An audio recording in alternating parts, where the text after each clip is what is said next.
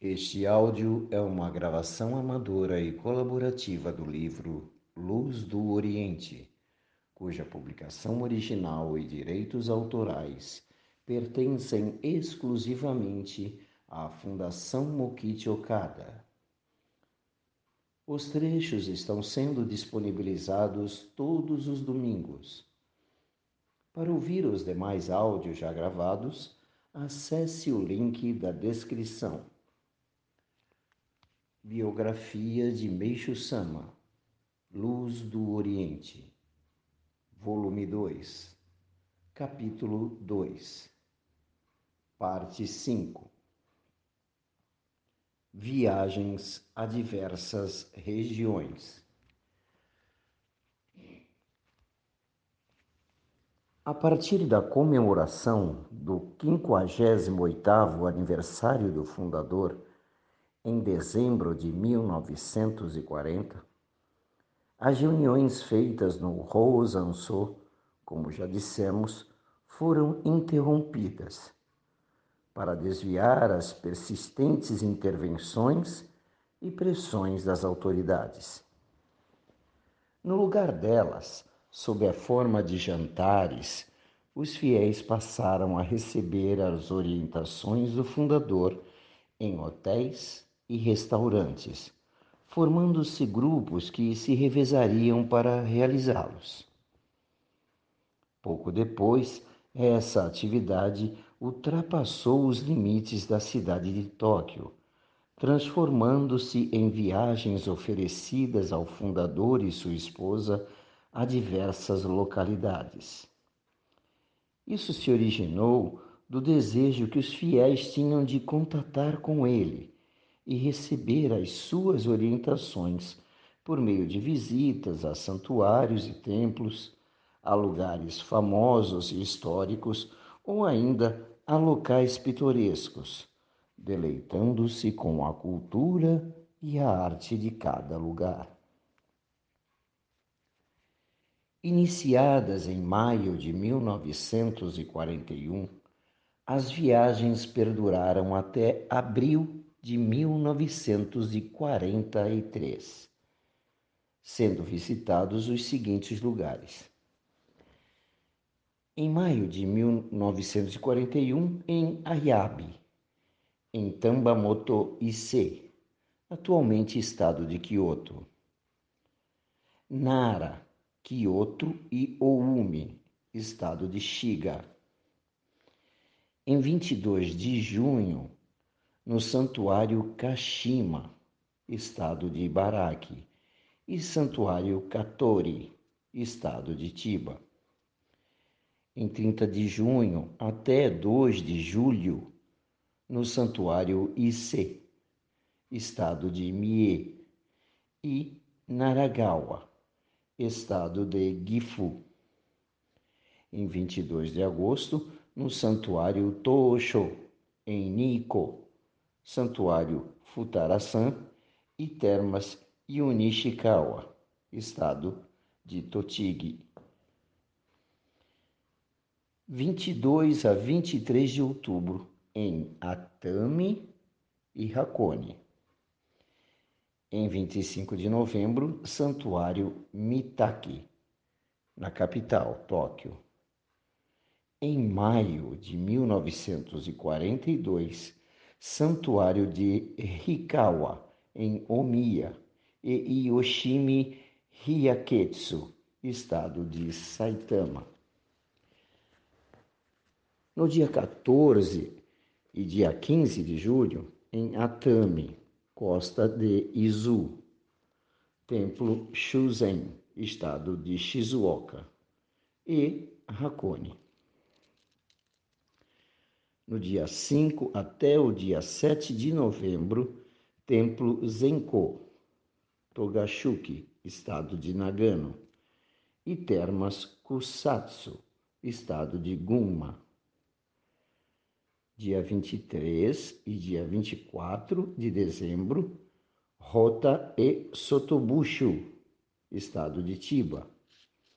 E por fim, em abril de 1943, na Península Miura. Além de Yoshi, acompanhavam o fundador nessas viagens o seu secretário Inoue Motokichi e os representantes de cada grupo, sempre num total de dez pessoas aproximadamente.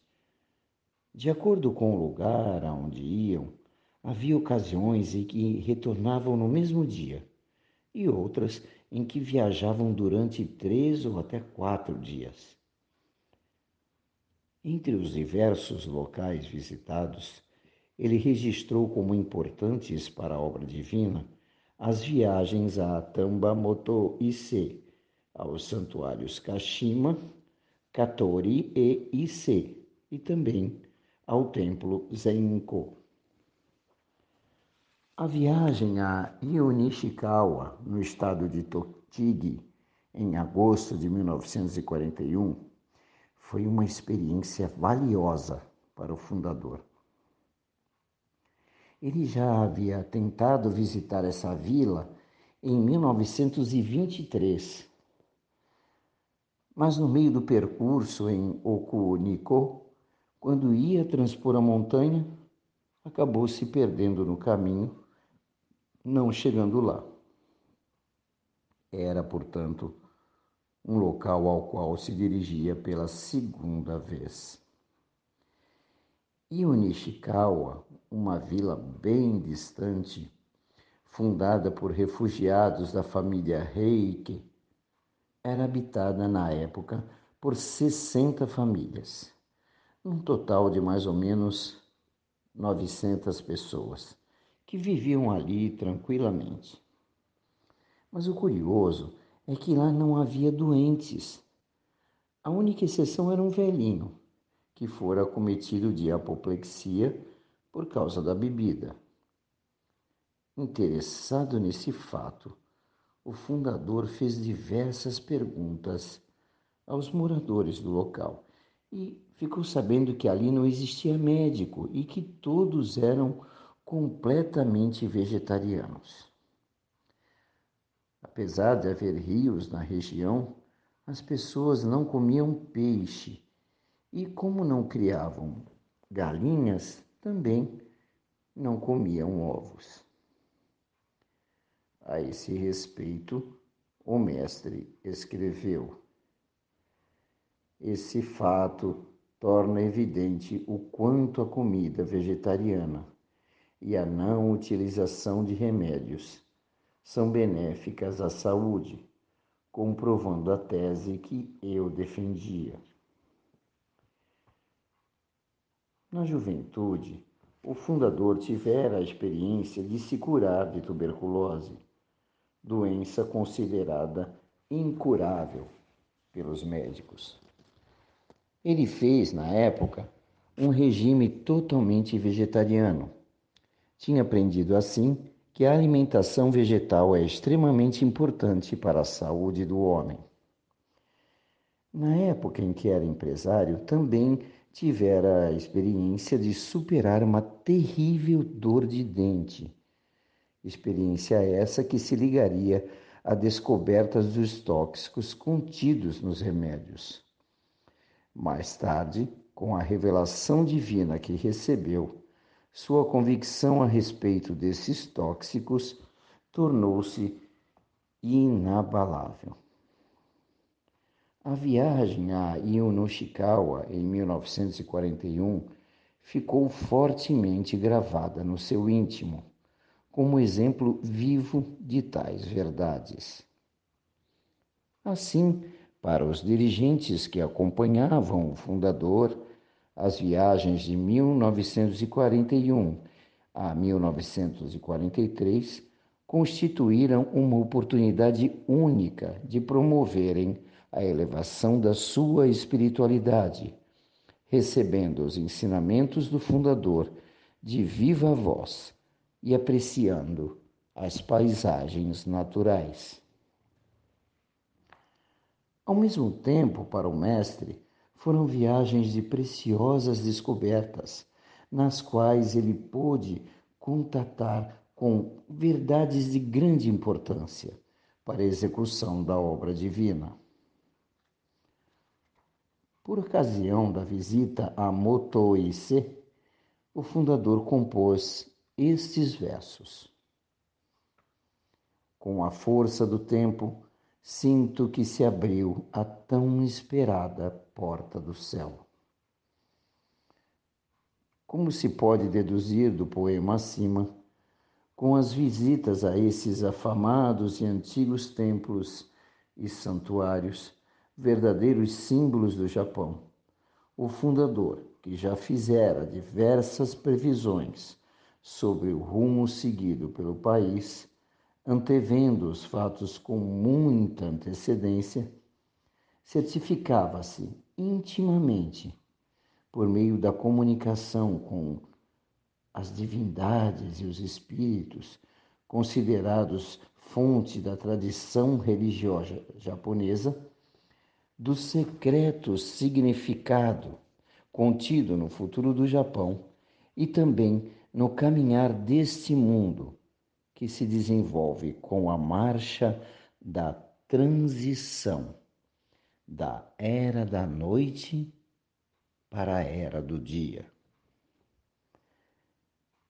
No dia 23 de dezembro de 1942, o fundador foi a Rota, na tentativa de escalar novamente a montanha Nokogiri.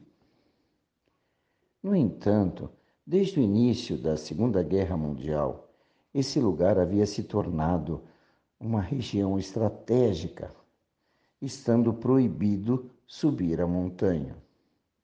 Sem outra opção, ele desistiu da escalada e foi passar a noite numa casa de veraneio situada próximo dali, pertencente a um fiel chamado Shirozawa Takeshi. Pelo fato de seu pai administrar uma empresa jornalística no Havaí, Shirozawa já vivera até entrar para a escola primária. Todavia, como os pais desejavam que ele estudasse no Japão, Shirozawa foi sozinho para este país e, depois de terminar o curso universitário, tornou-se administrador de algumas empresas. Ele, Shirozawa, estava ligado à obra divina por ter recebido jurei do fundador, pouco antes do início da guerra, e ter se curado completamente de uma peritonite. Após a guerra, deixou a administração de suas empresas e tornou-se presidente do Conselho Administrativo da Nippon Canon Kyoda, cargo que ocupou desde outubro de 1948 até o seu falecimento em janeiro de 1950. Esse cargo, mais tarde, corresponderia ao cargo de presidente.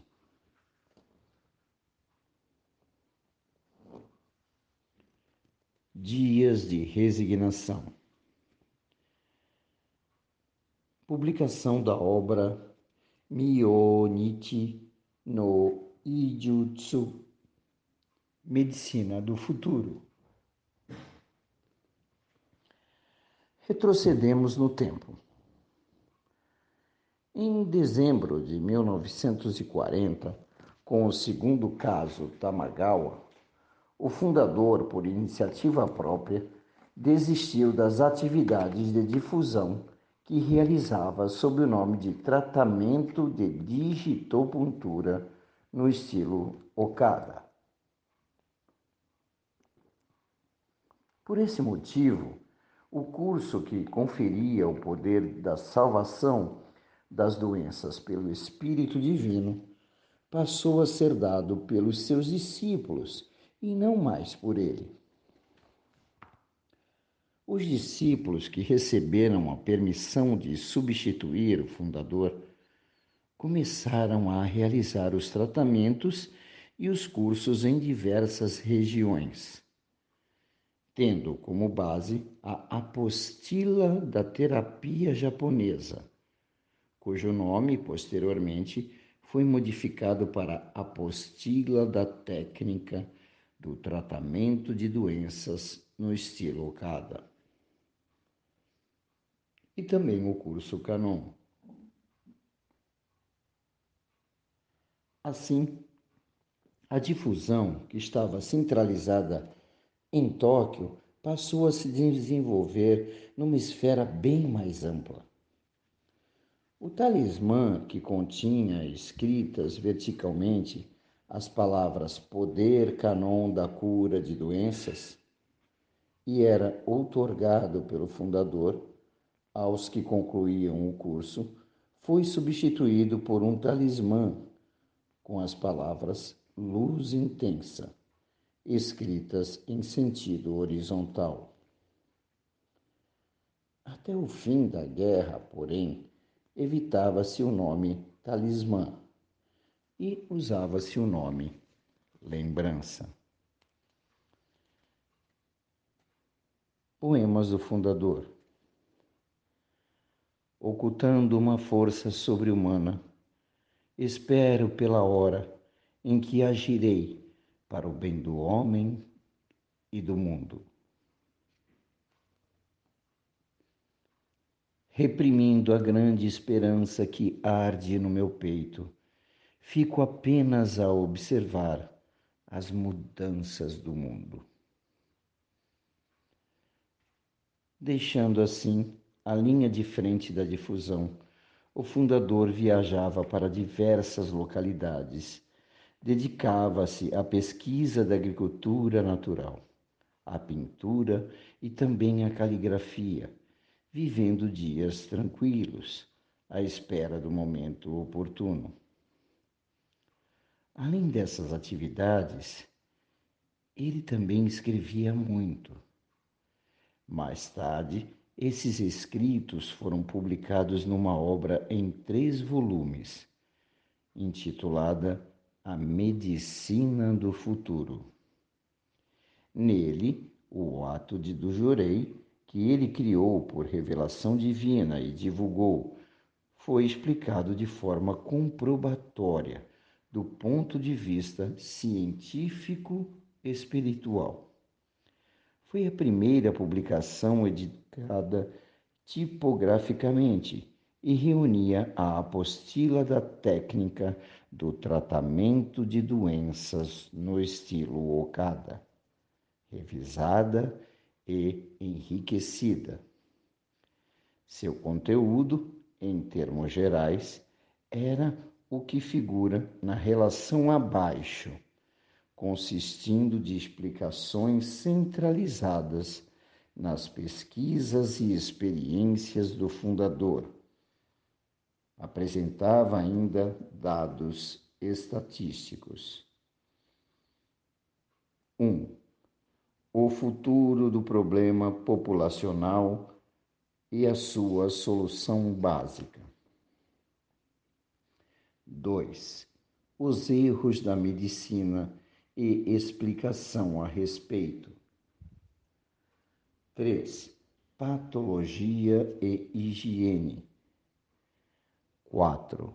Ciência espiritual.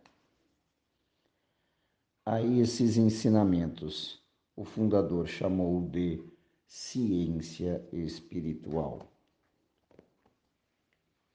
Assim, as horas vagas, ao que se apresentavam em consequência da pressão das autoridades que o proibiram de praticar tratamentos ele as utilizou para escrever A Medicina do Futuro.